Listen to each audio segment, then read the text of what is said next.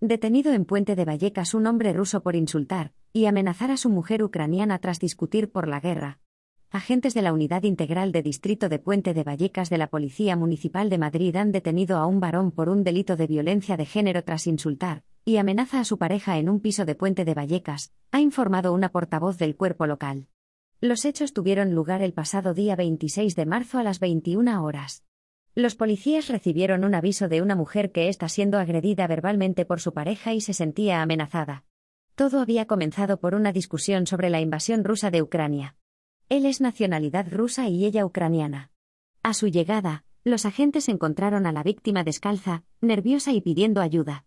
Su pareja resultó detenida por un delito de violencia de género y conducida a comisaría. Finalmente, la mujer no ha presentado denuncia ni cargos contra él.